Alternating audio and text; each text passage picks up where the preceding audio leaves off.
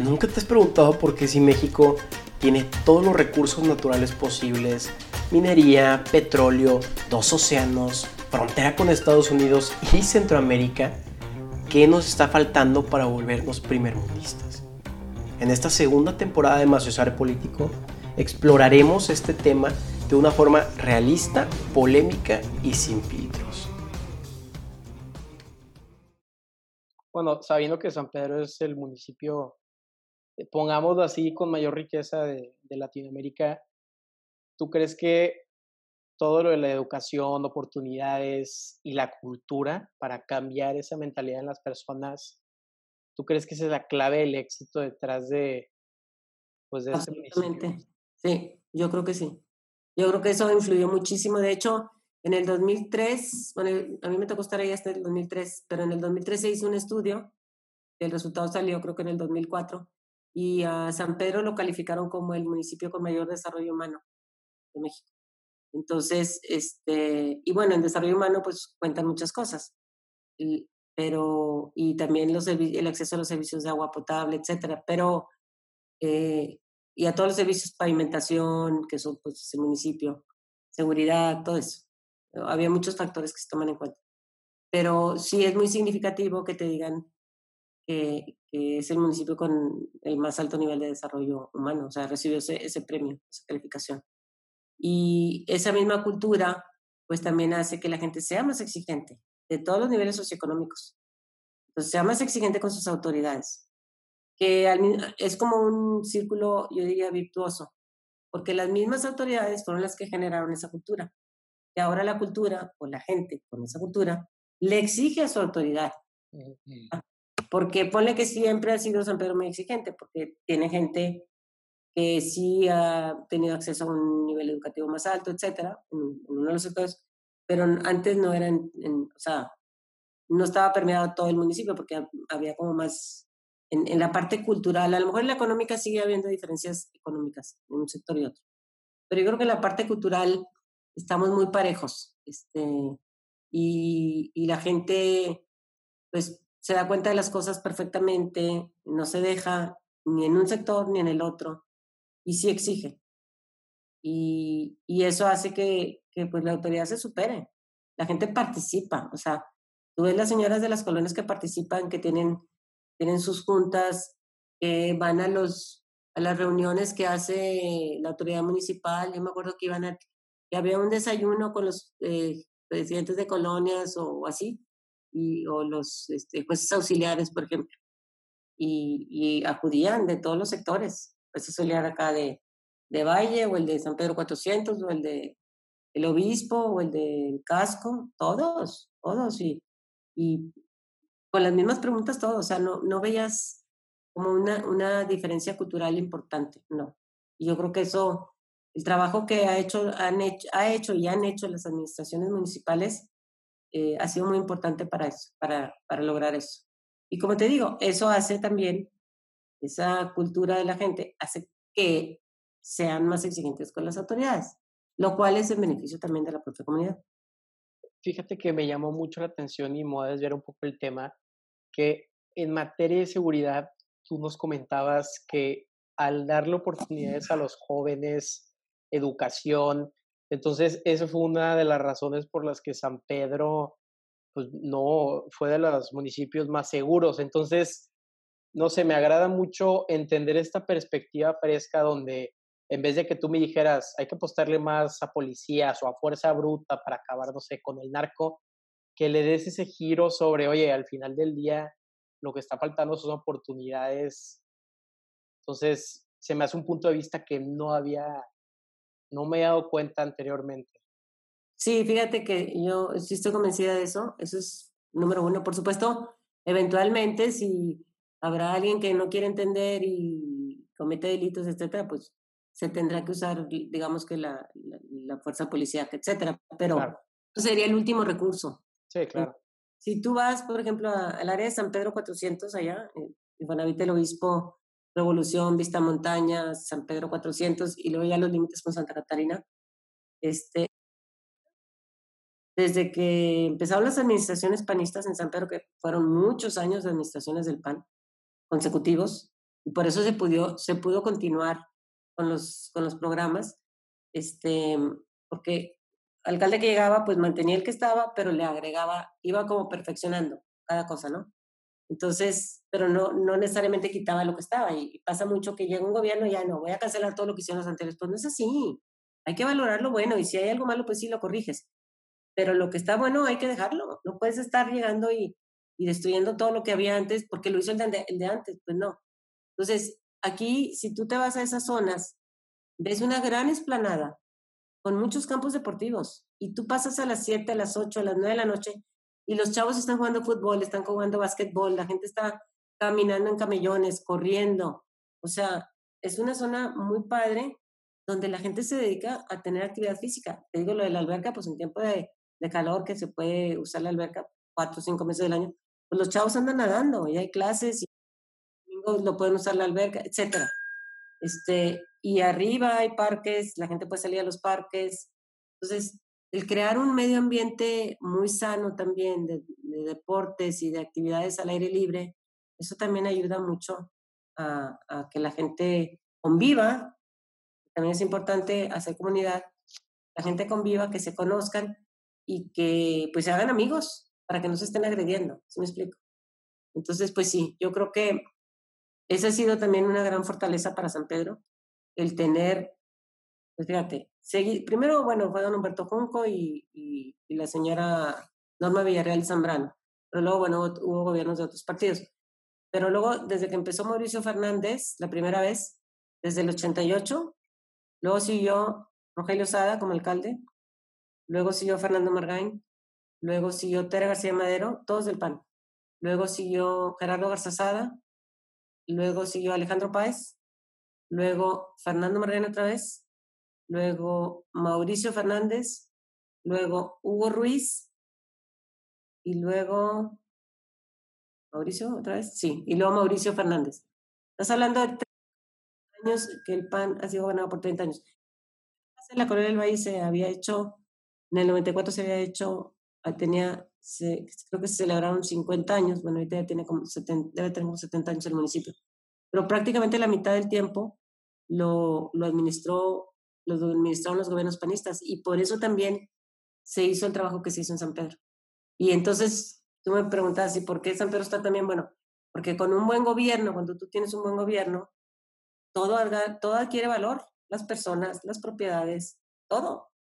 ¿Por qué? Porque es, una, es un, un área bien administrada, donde la gente quiere estar, donde la gente se siente tranquila, donde entonces aumenta la demanda porque pues todo el mundo quería venir a San Pedro con la seguridad, mucha gente se vino a vivir a San Pedro, los precios se van para arriba, pues oferta y demanda, regla básica de economía.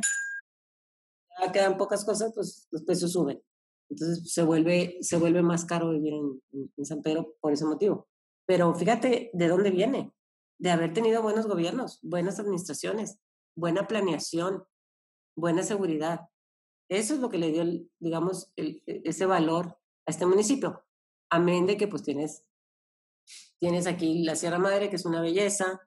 Este, pero bueno, las sierras están en todos, en todos los municipios. En Santa Catarina tienen la Huasteca, que también Santa Catarina, por cierto, ha aumentado mucho su valor. Ya lleva varias administraciones panistas también. Si tú te fijas, los campos esos de los que yo hablaba ahorita, deportivos que hay en toda la avenida Cloutier, esa avenida continúa para Santa Catarina.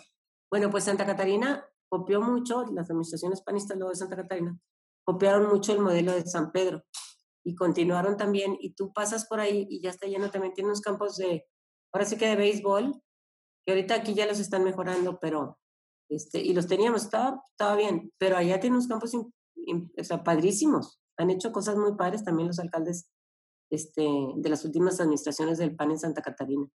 Y te vas a San Nicolás y ves también las avenidas como han ido mejorando. Entonces, todo eso va haciendo que las propiedades de los lugares este, adquieran valor cuando el gobierno sabe administrar bien y los recursos se administran bien. Alejandra, un último mensaje o comentario que quieras dejar antes de, cerrar esta entrevista. Pues mira, yo creo que hablando de tema de gobierno, es muy importante, eh, me tocó ver también a mí en, en, la, en, las campañas que me ha tocado participar. Este, bueno, yo estudié Derecho, entonces es una de las dos licenciaturas que estudié, también Administración de Empresas y tengo una maestría en Derecho Amparo, pero este, lo que, a lo mejor por esa formación mía de que pues, me he metido en temas de leyes, pues conozco la importancia que tiene eh, un, un, gobierno, un poder legislativo, un poder judicial y el ejecutivo, por supuesto, que bueno, es el que gobierna.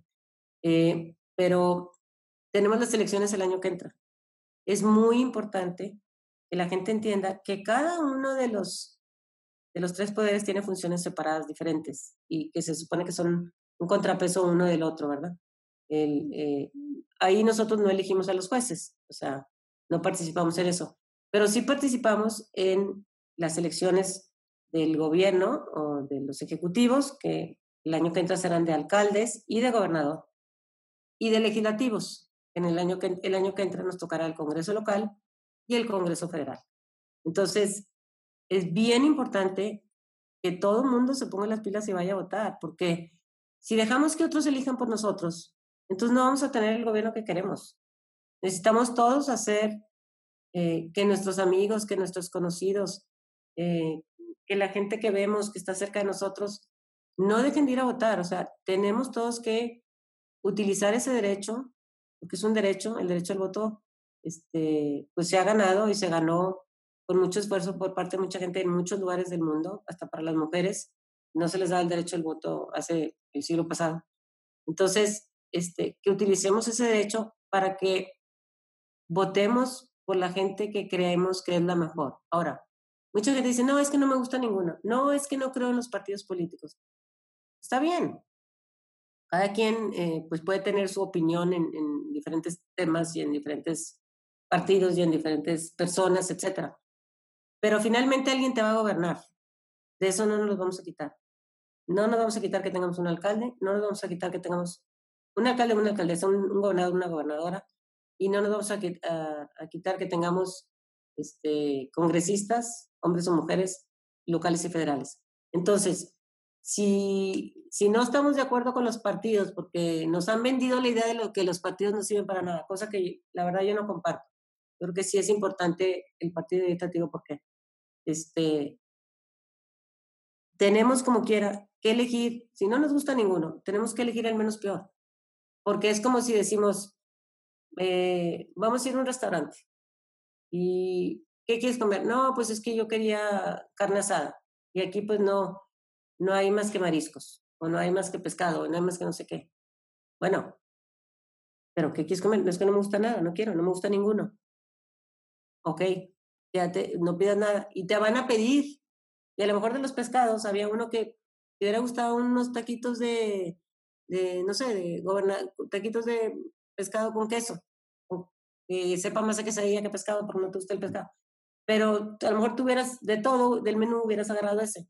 Pero resulta que te piden un taco que trae mucho pescado y te, pusieron el peor que tú no querías.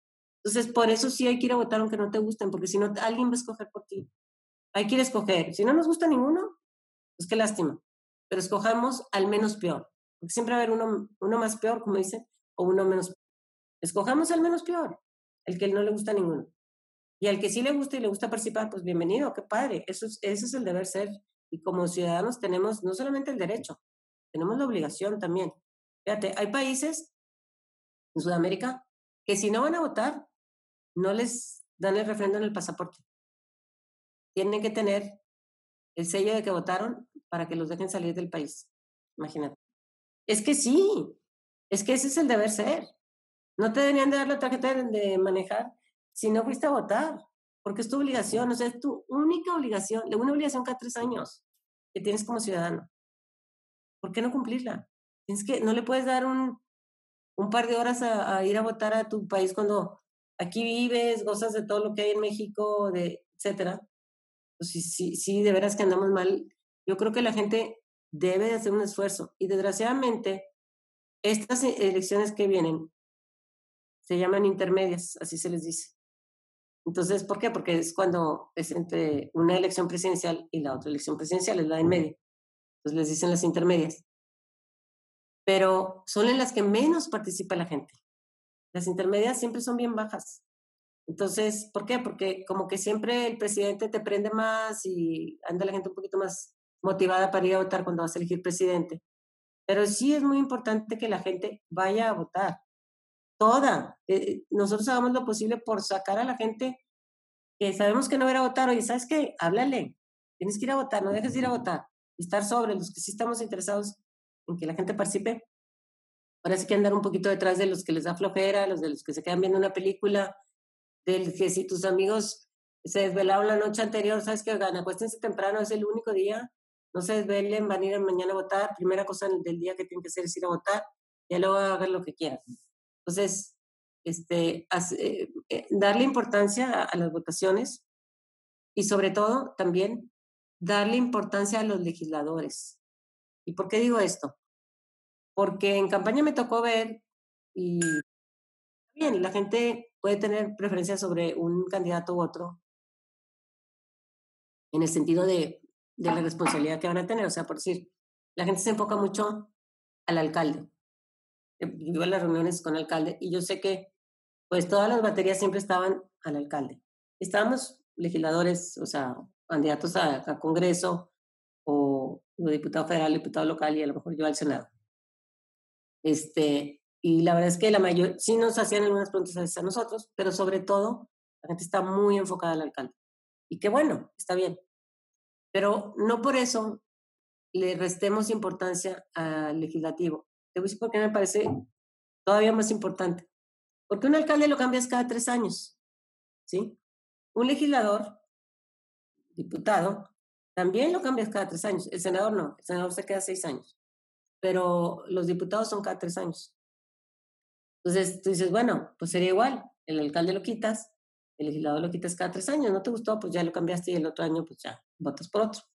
Pues sí, nada más que el trabajo que hace el alcalde, si no hizo un buen trabajo, pues el que llega lo puede hacer bien o que no hizo el tal parque.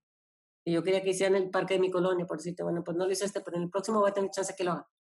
Pero un legislador, si hace una mala ley, es dificilísimo volverla a cambiar, porque es poner de acuerdo a todo un grupo de legisladores.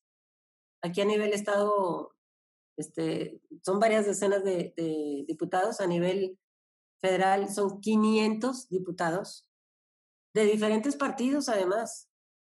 Imagínate poner de acuerdo a 500 gentes. O sea, si tú vas con tus amigos a veces, que dices tú, ¿qué vamos a ¿Qué quieren cenar? Vamos a comer algo fuera.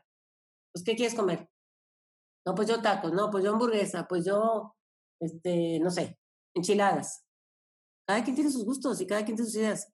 Entonces, en el Congreso es lo mismo. Cada partido trae su plan de trabajo y cuál es su visión de las cosas y qué es lo que quieren hacer.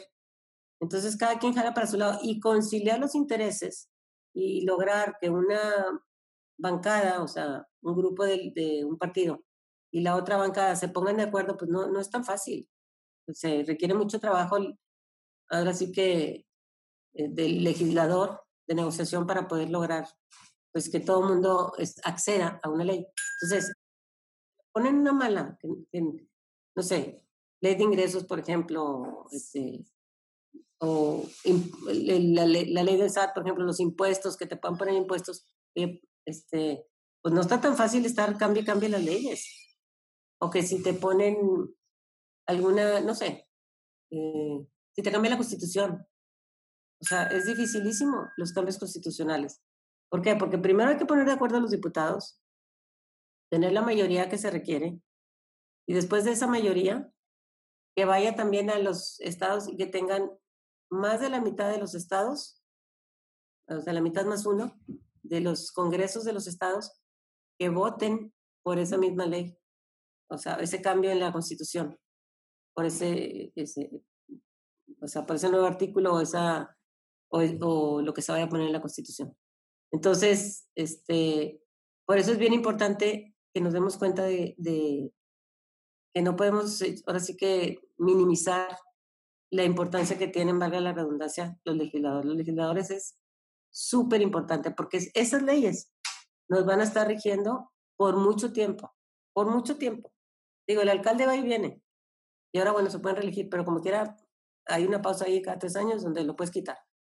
Pero la ley para cambiarla, y te ponen una mala ley,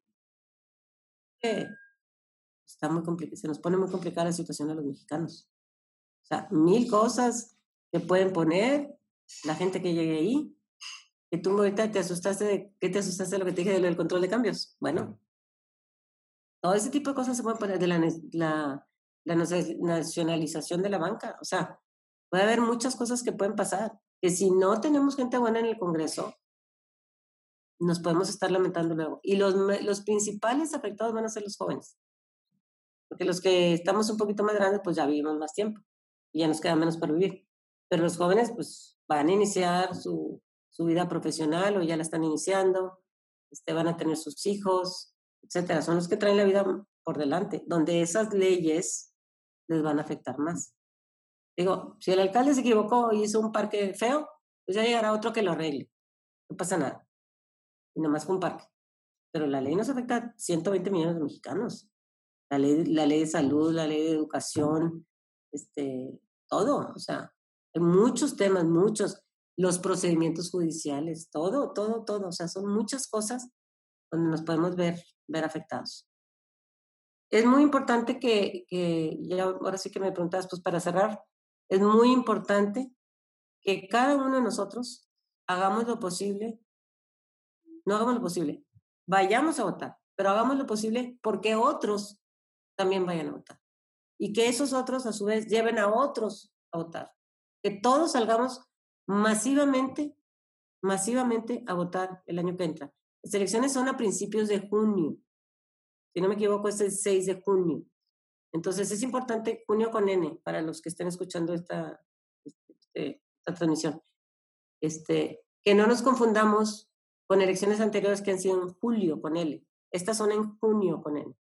Entonces, para que guarden bien la fecha, la pongan en su agenda y todos nos programemos para ese día ir a votar por el candidato o candidata que más nos guste, porque además ahora eh, la ley obliga a que todo sea con paridad de género, o sea, va a ser mitad y mitad, hombres, mitad mujeres. Entonces, va a haber candidatos y candidatas. Y esa es otra cosa muy importante, que analicemos bien los perfiles de cada una de las personas, porque nos estamos jugando el futuro de, de, nosotros mismos, de nuestras familias. Eh, eh, tenemos que analizar quién nos va, a quién vamos a elegir. Analizar, en el caso nuestro, por ejemplo, en la pasada elección, éramos nueve fórmulas, nueve fórmulas de candidatos.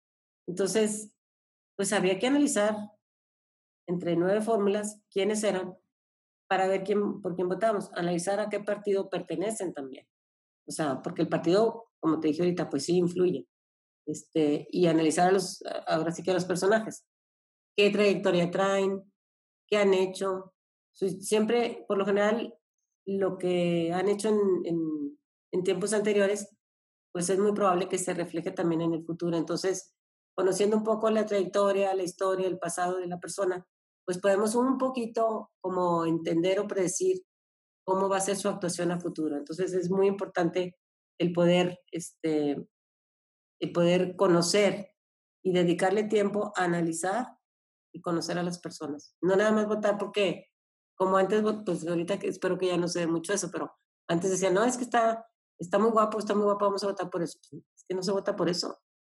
Se vota por la capacidad de las personas, por los planes de trabajo, por la honestidad, por la integridad, por la experiencia, por su congruencia en su vida personal. O sea, eso habla de la persona, de lo que, de lo que va a ser y de cómo será. Porque si en su vida personal es congruente, pues muy probablemente en el gobierno va a ser congruente con lo que dice, con lo que, con lo que haga.